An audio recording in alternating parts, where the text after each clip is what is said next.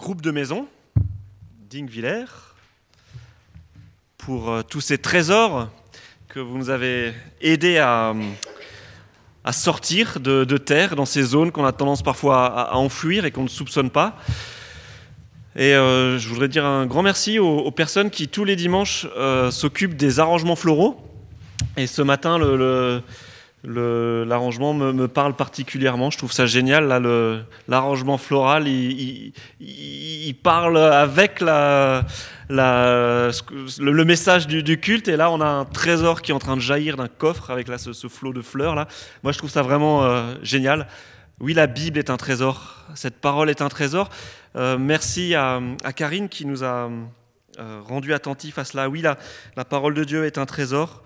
Euh, et à l'Église, nous sommes conscients de ce trésor. Nous sommes aussi conscients, comme l'a dit Karine, de la difficulté aussi qu'il y a parfois à, dépoussiérer ce trésor. Ben voilà, parce que ce trésor, il jaillit de ce coffre, ce coffre millénaire. Mais dans l'Église, il y a des ministères, des personnes qui sont formées et qui sont là pour vous aider à comprendre cette parole. La prédication est là pour ça. Les temps d'études bibliques aussi sont là pour ça. Euh, L'étude biblique de jeudi est un temps où nous voulons ensemble excaver ce trésor pour pouvoir en profiter, profiter de, de ces trésors.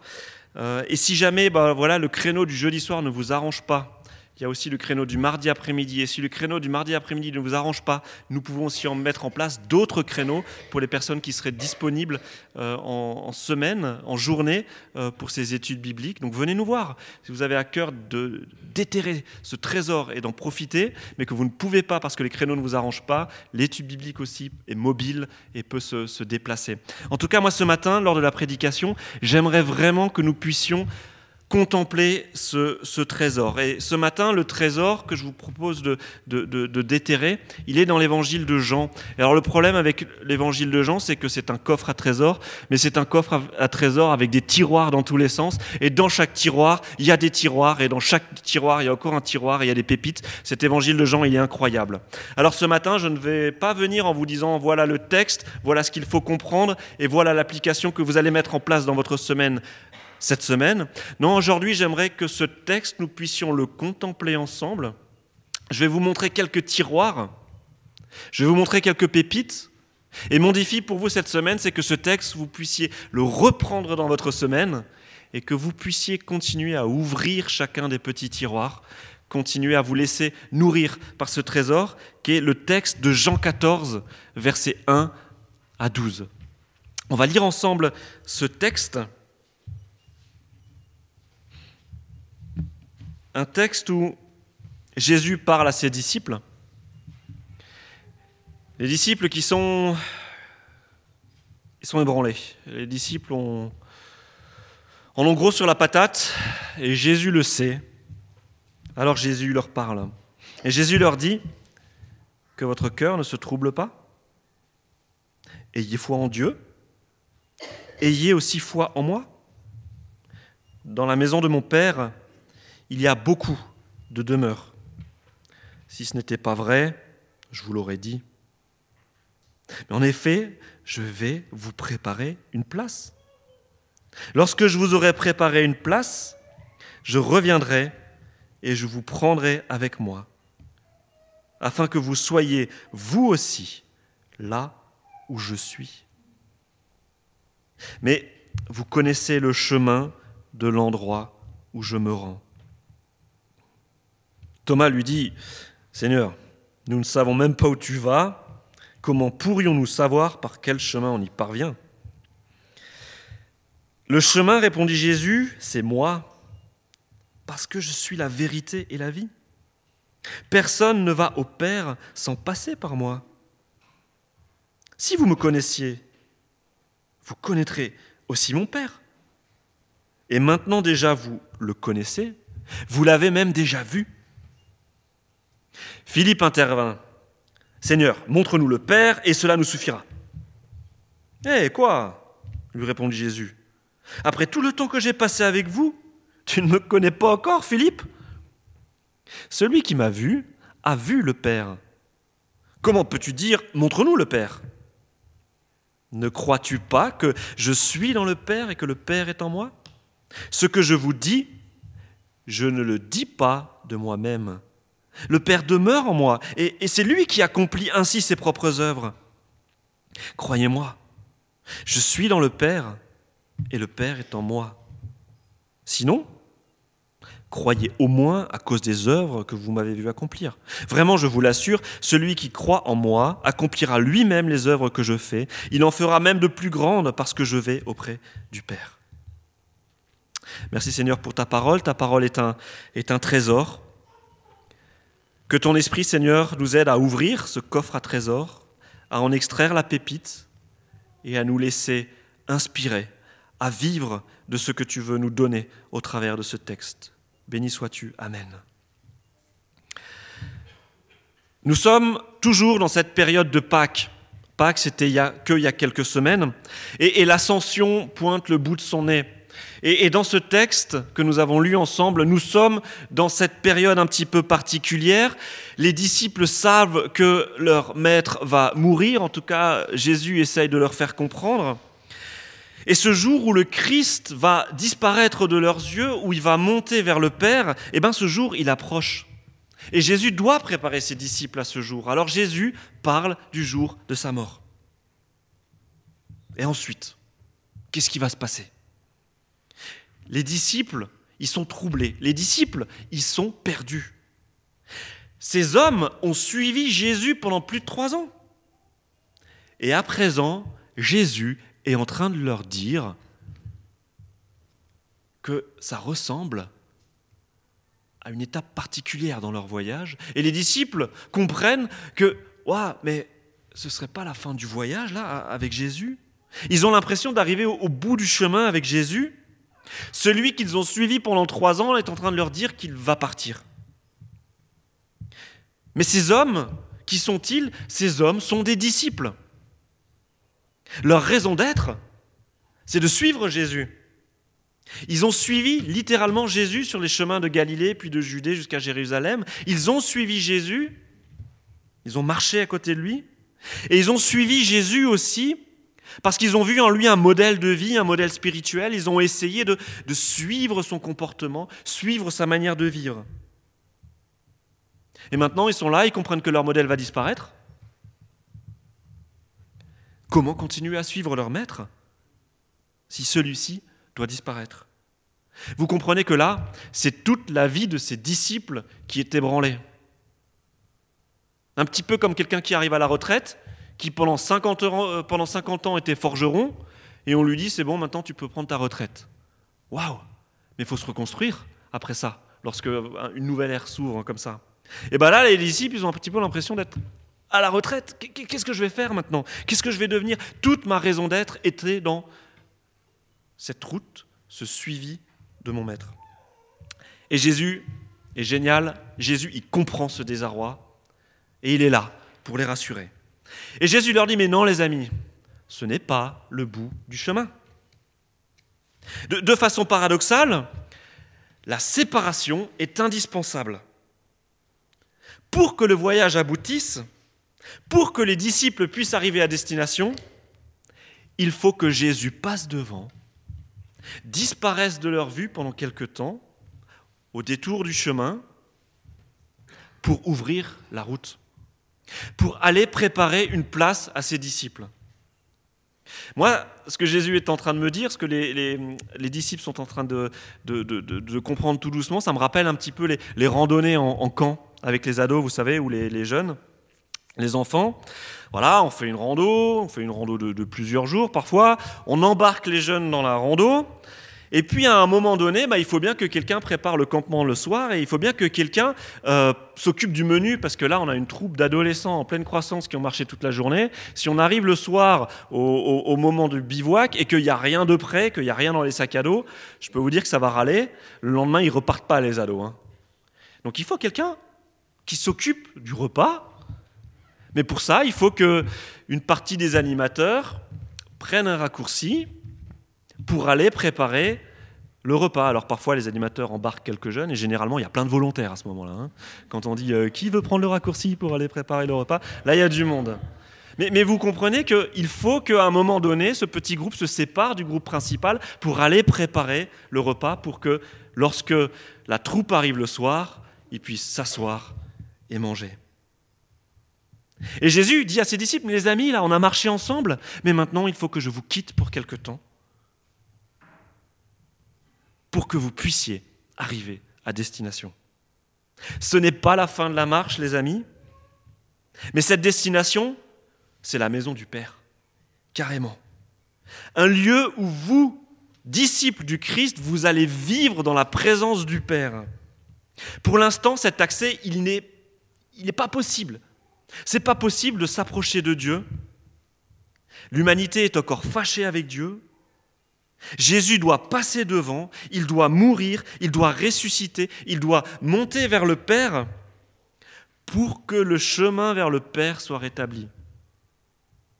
Il faut que Jésus quitte la troupe en marche pour aller rétablir le pont vers le Père.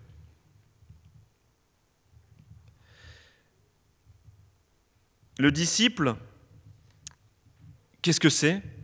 C'est celui qui désire simplement suivre Christ. Ce n'est pas une personne extraordinaire, ce n'est pas un gars qui a un diplôme de disciple, c'est simplement quelqu'un qui désire bah, marcher derrière le Christ et puis suivre aussi son modèle de vie, son modèle de spiritualité. Une personne qui désire imiter Christ dans sa manière de vivre, mais une personne aussi qui imite Christ dans ses difficultés, dans la maladie, dans le martyr, dans la mort. Mais c'est aussi une personne qui, suit le Christ quelque part dans, son ascension. Et cette ascension, on va, on va fêter ce moment bientôt, autour de Merguez, et tiens, ben justement autour d'une marche. Et, et lorsque le disciple voit son maître s'élever vers le Père, vers Dieu, il sait que ce chemin, c'est aussi le sien.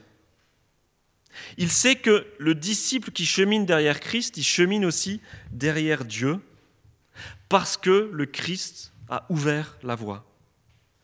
Et c'est vrai que ce texte, hein, il y a plusieurs maisons dans la maison de mon Père, je vais vous préparer une place afin que vous soyez auprès du Père et ainsi de suite. Vous savez, c'est le genre de texte qu'on lit beaucoup lors des enterrements.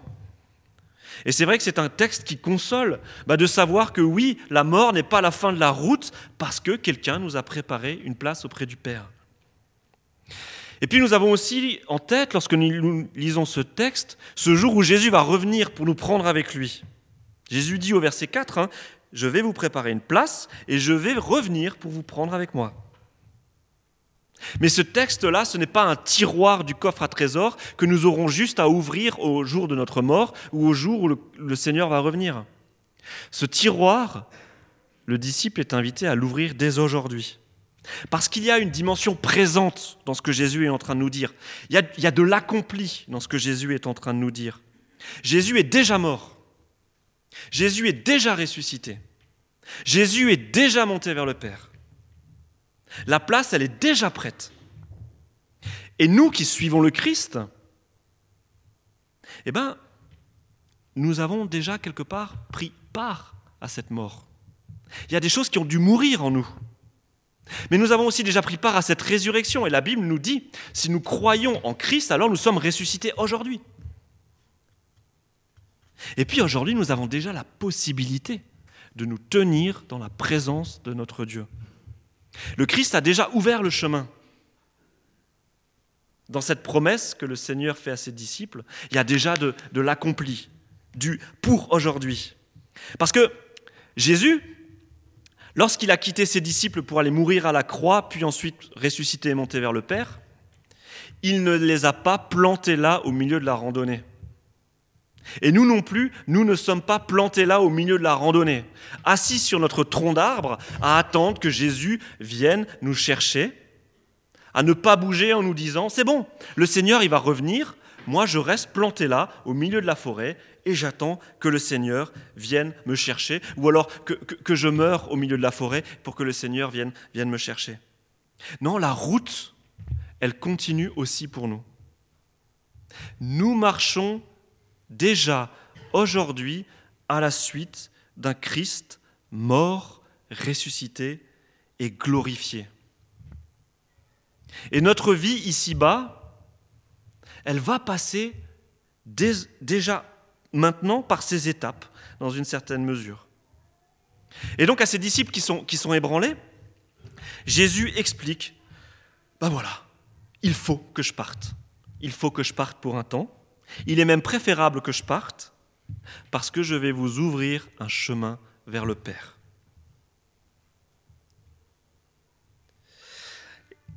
Et là, si j'insiste vraiment sur le fait qu'il y a une dimension déjà d'accompli dans, ce que nous lisons ce matin, c'est que souvent, on pense que voilà, euh, je peux vivre une vie sans Dieu, ou alors vivre une vie avec Dieu à dose homéopathique. Vous savez, hein, je prends juste mes petites belles euh, de, Dieu un petit peu de temps en temps quand, j'ai besoin. Je vais à l'église de, de, temps en temps. Mais, Dieu ne fait pas vraiment partie intégrante de ma vie.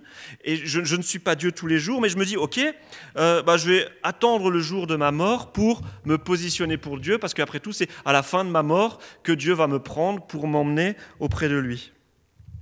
Souvent, on pense comme ça. Mais penser comme ça, ça n'a pas de sens en fait. Ça n'a pas de sens. Ça n'a pas de sens parce que c'est comme si, voilà, avec un groupe d'amis, vous décidiez de vous lancer dans un tour du monde à vélo. Ok? Super, vous, vous, montez le projet, vous dites, ok, on va prendre une année sabbatique et on va faire le tour du monde en vélo. Alors je ne sais pas si ça suffit, une année de vélo pour faire le tour du monde. Mais en tout cas, voilà, vous prenez un temps long, vous dites avec vos amis, ok, on va faire ce tour du monde en vélo. Mais vous, vous décidez de les laisser partir devant et puis, vous calculez que normalement, vers le 18 août, ils devraient être euh, dans les 300 derniers kilomètres pour boucler leur tour du monde. Et vous prenez l'avion, ou même pas besoin de prendre l'avion hein, pour faire les 300 km, vous prenez le train, vous rejoignez vos amis avec votre vélo et vous terminez la route sur les derniers mètres. Ce n'est pas un tour du monde. Et lorsque vous faites ça, vous vous privez bah, de la joie d'avoir fait ce tour du monde, mais vous vous privez aussi de l'essentiel. Vous vous privez du voyage. Vous n'avez pas vécu avec vos amis pendant ce moment-là. Vous n'avez pas fait ce tour du monde. Parce que si dans votre tête, eh ben voilà, ce tour du monde, pour cela, il faut juste bien franchir la ligne d'arrivée, alors vous passez à côté de ce processus de connaissance. Vous passez à côté de ce processus de découverte du monde, des paysages, des habitants des différents pays que vous allez parcourir. Et vous passez aussi à côté d'une étape de connaissance de, vous-même. J'avais lu une fois un, livre qui parlait un petit peu des... C'était à l'occasion, je crois, des 100 ans du, Tour de France, et qui retraçait un petit peu le, Tour de France. Et, j'ai appris qu'il y avait eu des, des gros cas de triche au début du Tour de France. Il n'y avait pas trop de contrôle au niveau des étapes. Hein. Les étapes étaient super longues, beaucoup plus longues qu'aujourd'hui. Et donc, il y avait des cyclistes. Qu'est-ce qu'ils faisaient? Ils partaient, ligne de départ. À la première gare, ils prenaient le vélo, ils rentraient dans le train, et ils ressortaient à la, gare juste avant l'étape et ils faisaient les derniers 30 km. Et ils arrivaient tout frais, et voilà. Mais c'est, pas, pas le Tour de France, ça. Et avec Dieu, vous comprenez qu'il n'y a pas que la ligne d'arrivée qui compte. Et je ne crois pas que dans ce texte, Jésus nous parle que de ligne d'arrivée. Vous comprenez cette ligne d'arrivée Ce jour où Jésus reviendra vous prendre, ou ce jour de votre mort, où, Christ vous prendra avec lui pour résider avec le Père. Jésus nous parle de ça. Mais il ne nous parle pas que de ça. Parce que cette place que Dieu prépare pour nous, mais le disciple, il peut déjà en profiter aujourd'hui. C'est toute l'existence du disciple qui est embrassée dans les paroles de Jésus. Cette mort, cette résurrection, cette ascension, cette glorification, ça impacte notre vie de disciple ici-bas. Jésus règne. Jésus nous a ouvert l'accès vers le Père pour que nous puissions en profiter. Ça fait déjà partie de notre marche ici-bas. Et, là, on retrouve nos disciples. Et c'est vrai que peut-être que vous êtes un petit peu dans la situation des disciples ce matin. Vous dites, qu'est-ce qu'il est en train de nous dire, le pasteur Là, c'est un peu bizarre. Et, les disciples, ils ont, eu du mal à comprendre. Et moi aussi, lorsque je lis ce texte, bah, c'est un peu fou ce que dit Jésus. C'est incroyable. Et Thomas, lui, il a du mal à comprendre. Et ce qui est génial avec Thomas, c'est que Thomas, il, n'hésite pas à poser les questions. Même si ça peut être la, question bête, c'est pas grave, il la pose, Thomas. C'est super. Et, Thomas, qu'est-ce qu'il dit à Jésus? Thomas, il dit Ok, Seigneur, je, comprends que tu doives partir. C'est bien mais euh, comment on va te suivre? Parce que euh, on ne sait pas où tu vas. Euh, ok, toi tu connais le chemin vers le Père, mais si tu pars, nous on perd notre guide. Comment on fait pour continuer la route? C'est un coup à se perdre, Jésus, là. C'est ce que Thomas est en train de dire. Comment est-ce que les disciples vont encore avoir accès à Dieu si leur guide part? Alors Jésus, lui, ce qu'il fait, c'est qu'il va rassurer ses disciples. Et il leur dit que vous n'avez pas à vous inquiéter pour trouver ce chemin qui mène à Dieu. Ce chemin, il est balisé. Ce chemin, il est visible. Ce chemin, c'est le Christ. Et c'est là que Jésus dit, mais je suis le chemin. Il n'y a pas de problème. Tant que tu me suis, tant que tu passes par ce chemin que je suis, alors il n'y a pas de problème. Le chemin vers le Père, tu le trouveras, parce que c'est moi. Et c'est là où on réalise que Jésus, dans ce texte, il ne se présente pas comme un guide. Jésus n'est pas un guide spirituel. Jésus nous dit, je suis le chemin. Je suis le trait d'union entre vous et le Père. Lorsque vous êtes en face de Jésus, vous êtes en face de Dieu. Jésus est l'expression pleine et entière du Père. Jésus qui marche parmi les hommes et les femmes, Jésus qui guérit, Jésus qui soigne, Jésus qui encourage, Jésus qui relève, Jésus qui fait grâce dans les évangiles, mais Jésus qui veut aussi faire tout ça dans nos vies à nous, c'est Dieu qui agit. Jésus qui marche vers la croix, Jésus qui va mourir à la croix, c'est Dieu qui fait tout ça nous. Et cette affirmation, on est d'accord, elle est très forte. Lorsque Jésus dit C'est moi le chemin, eh ben, s'il y avait eu des pharisiens dans le coin, ils auraient de nouveau ramassé des pierres pour essayer de lapider Jésus. Et cette parole, elle est un peu difficile à entendre. C'est moi le chemin. Et je crois qu'encore aujourd'hui, on essaye de liquider Jésus parce que Jésus a dit ça. Lorsque les chrétiens disent Jésus a dit je suis le chemin, la vérité et la vie, on a envie de ramasser des pierres et de les balancer sur celui qui ose dire mais qu'il n'y a qu'un seul chemin. Mais le problème, la difficulté, c'est que, voilà, que Jésus soit guide, ça tout le monde est prêt à l'accepter. Ça on peut l'entendre aujourd'hui encore. Vous comprenez Oui, super, Jésus c'est un super guide spirituel, c'est génial. Hein. si tu suis Jésus et qui t'amène vers le Père, c'est super. Mais il y a plein d'autres guides. Il y a plein d'autres guides pour aller à Dieu, nous disent euh, certaines personnes. On peut aussi cheminer vers Dieu en, utilisant d'autres guides. Je peux choisir Bouddha, je peux choisir Mahomet. on peut même penser qu'on peut cheminer sur ce chemin spirituel tout seul. Après tout, euh, avec suffisamment d'entraînement, avec un régime approprié, avec suffisamment de maîtrise de soi, avec suffisamment d'amour, de compassion et ainsi de suite, je peux réussir à, cheminer sur ce chemin qui va m'amener vers Dieu. Et Jésus, lorsqu'il dit cette parole, il est absolument conscient de l'aspect polémique de ses propos. Il sait que ça va choquer, il sait que ça va poser problème. Et Jésus n'essaye pas d'atténuer, il dit, je suis le chemin, la vérité et la vie, personne ne vient au Père sinon par moi. Et ça, ça nous embête aussi pour nous les chrétiens, parce qu'il faut qu'on explique aux gens que, ben non, il n'y a qu'un seul chemin vers le Père. Mais pourtant, Jésus n'essaye pas d'atténuer. Il y va, cache, il le dit. Parce que Jésus sait que ça va poser problème, ce qu'il dit. Jésus, lui, c'est un homme de son temps, et il connaît les chemins spirituels par lesquels passent ses contemporains. Ça s'appelle la loi pour les pharisiens. Les pharisiens essayent de s'approcher de Dieu en accomplissant la loi. Dans les peuples autour, et même en Israël, on essaye d'accéder vers Dieu au travers du culte des idoles. Chacun a sa petite recette magique, chacun essaye de suivre son petit chemin pour essayer d'arriver à Dieu. Et Jésus dit, non mais les amis, non, je suis le chemin, il n'y a pas d'autre solution, il n'y a pas d'autre possibilité. Il n'y a qu'un seul chemin vers Dieu, le Christ. Pourquoi? Parce que c'est lui le meilleur guide Parce que c'est lui qui a fait 15 fois l'ascension de l'Everest et tout, donc euh, il n'y a qu'en lui qu'on peut avoir confiance Maintenant, parce que Jésus, il ne se décrit pas comme un guide spirituel. Vous avez vu, Jésus dit, je suis le chemin. Si Jésus n'était qu'un guide, alors oui, on pourrait s'adresser à ce guide pour aller vers Dieu et on pourrait en trouver un autre. Mais le problème, c'est que Jésus lui dit, je suis le chemin. Si je ne suis pas là, il n'y a pas de chemin vers Dieu. Vous comprenez? Et pourtant, je suis profondément convaincu que le discours de Jésus n'est pas exclusiviste. Sa démarche est une démarche d'amour. Jésus est mort pour qu'un chemin puisse être rétabli.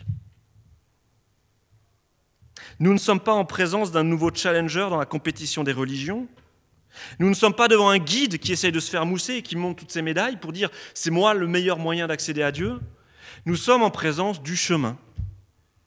Nous sommes en présence du seul pont que nous avons vers Dieu.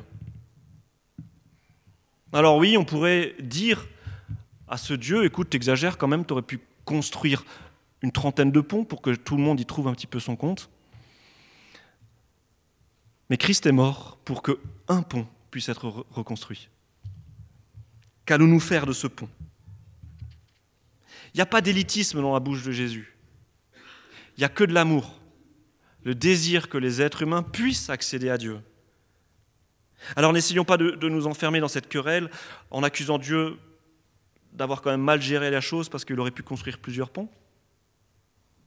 Mais rendons déjà lui grâce pour son amour et ce qu'il a fait pour que le pont vers Dieu puisse être rétabli.